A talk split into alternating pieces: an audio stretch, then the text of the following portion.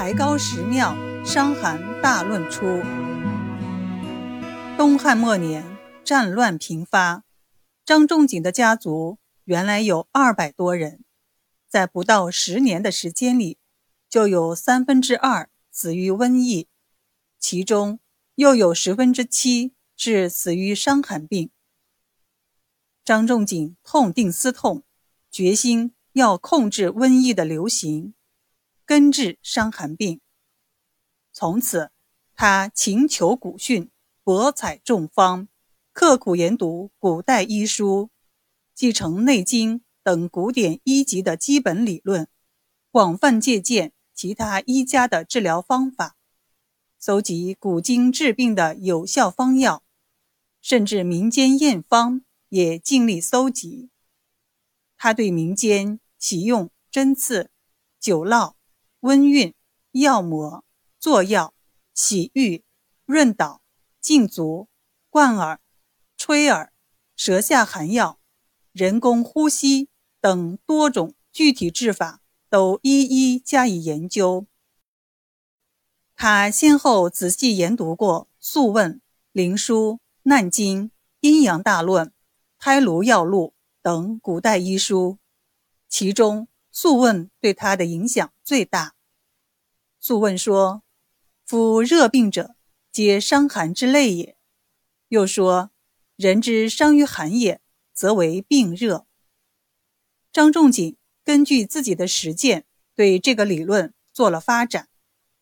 他认为，伤寒是一切热病的总称，也就是一切。因为外感而引起的疾病，都可以叫做伤寒。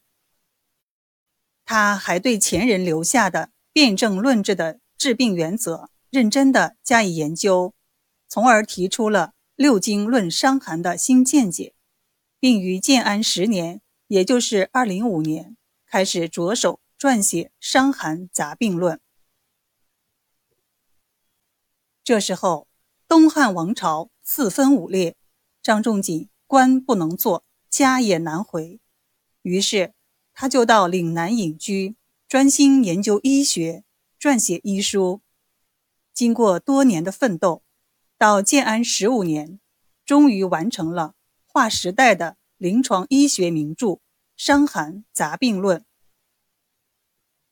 伤寒杂病论》是中国医学史上现存最早的一部完整系统的。临床医学著作是公元三世纪以前中国医药学成就的总结。它以理、法、方、药相结合的形式，记述了多种外感病和许多杂病的辨证论治方法，也记述了大量的中医药剂技术和护理知识。他所创立的六经辨证体系。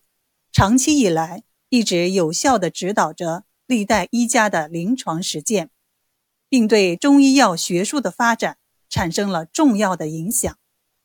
六经辨证方法的临床应用，使辨证论治的诊疗原则在中医临床医学上确立下来，并作为中医的诊疗特色之一，一直沿用到今天。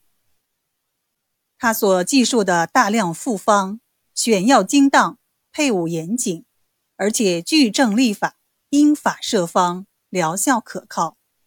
不仅经得起历代医家从不同角度的推敲，而且也经得起不同时期的临床实践及现代科学的检验，被后世誉为方书之祖，是方剂学的奠基。他所运用的汗、土。下、和、温、清、消、补、涩等治法，所隐含的治病求本、调和阴阳、驱邪扶正、标本缓急、随症施治，以及保卫气、存精液、扶阳气等治则，为中医治法治则之圭臬。他所使用的剂型有汤剂。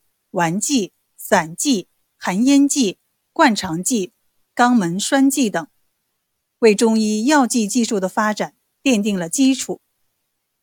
因此，《伤寒杂病论》不仅是中医外感病学、中医内科学等临床医学的奠基之作，而且也是中医方剂学、药剂学、护理学等多学科发展的基础。自近代以来，历代医家都十分重视对《伤寒杂病论》的学习与研究，称其为启万世之法门，成医门之圣书。张仲景也被誉为中华医圣。张仲景的《伤寒杂病论》的影响远远超出了国界，对亚洲各国如日本、朝鲜、越南。蒙古等国的影响很大，特别是日本，历史上有专门研究张仲景的古方派。直至今天，日本中医界还喜欢用张仲景方。清代名医郁家言高度赞扬张仲景的《伤寒杂病论》，说他是众法之宗，群方之祖。中医一级考更说他如日月之光华，淡而复淡。万古长明。张仲景自己也说：“自非才高识妙，岂能叹其理智哉？”